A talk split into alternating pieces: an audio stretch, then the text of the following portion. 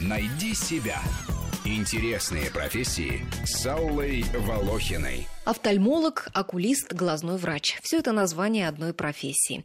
Эта врачебная специальность очень востребована, поскольку по статистике близорукостью страдает каждый третий человек в мире, а дальнозоркостью каждый второй пожилой. Ну не бегай глазами, смотри, смотри сюда. Артерии сужены, причем с двух сторон одинаково. Посмотри. Ну, видишь? А на девяти часах это что? Да там норма. Профессор тебя завтра посмотрит. Первые найденные археологами увеличительные линзы были изготовлены из горного хрусталя 4000 лет назад, но, скорее всего, как считают ученые, их использовали не для того, чтобы что-то рассмотреть, а для добывания огня. Впрочем, люди с плохим зрением пытались помочь себе задолго до появления окулистов. Говорят, что Сенека пользовался для чтения колбой с водой, она служила ему линзой, увеличивающей шрифт.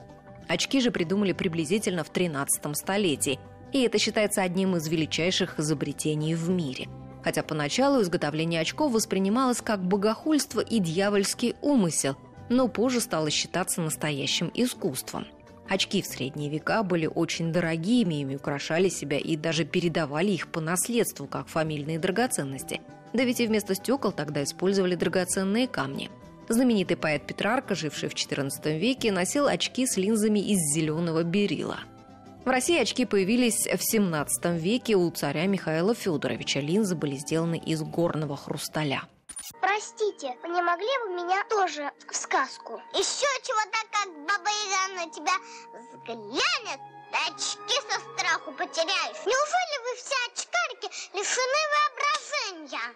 Самый первый глазной врач, имя которого сохранила история, практиковал еще в 1600 году до нашей эры. Это был египтянин Пепи Анг Ири. Древнеиндийские лекари за 400 лет до нашей эры могли врачевать 76 болезней глаз. Имеются даже сведения об операции на глазах, восстановлении слезного канала в доисторические времена. С 70-х годов 20 века операции на глазах стали делать под микроскопом. Первые лазерные установки в медицине создали именно для коррекции зрения. А сегодня появились уже и ультразвуковые иглы. Офтальмология вообще одна из самых дорогостоящих отраслей медицины. Сама эта наука содержит несколько разделов.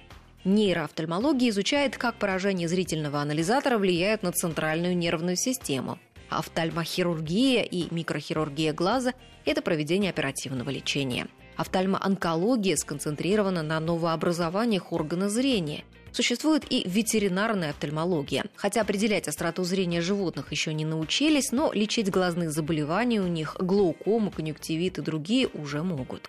Детские офтальмологи назначают маленьким пациентам гимнастику для глаз и занятия на аппаратах.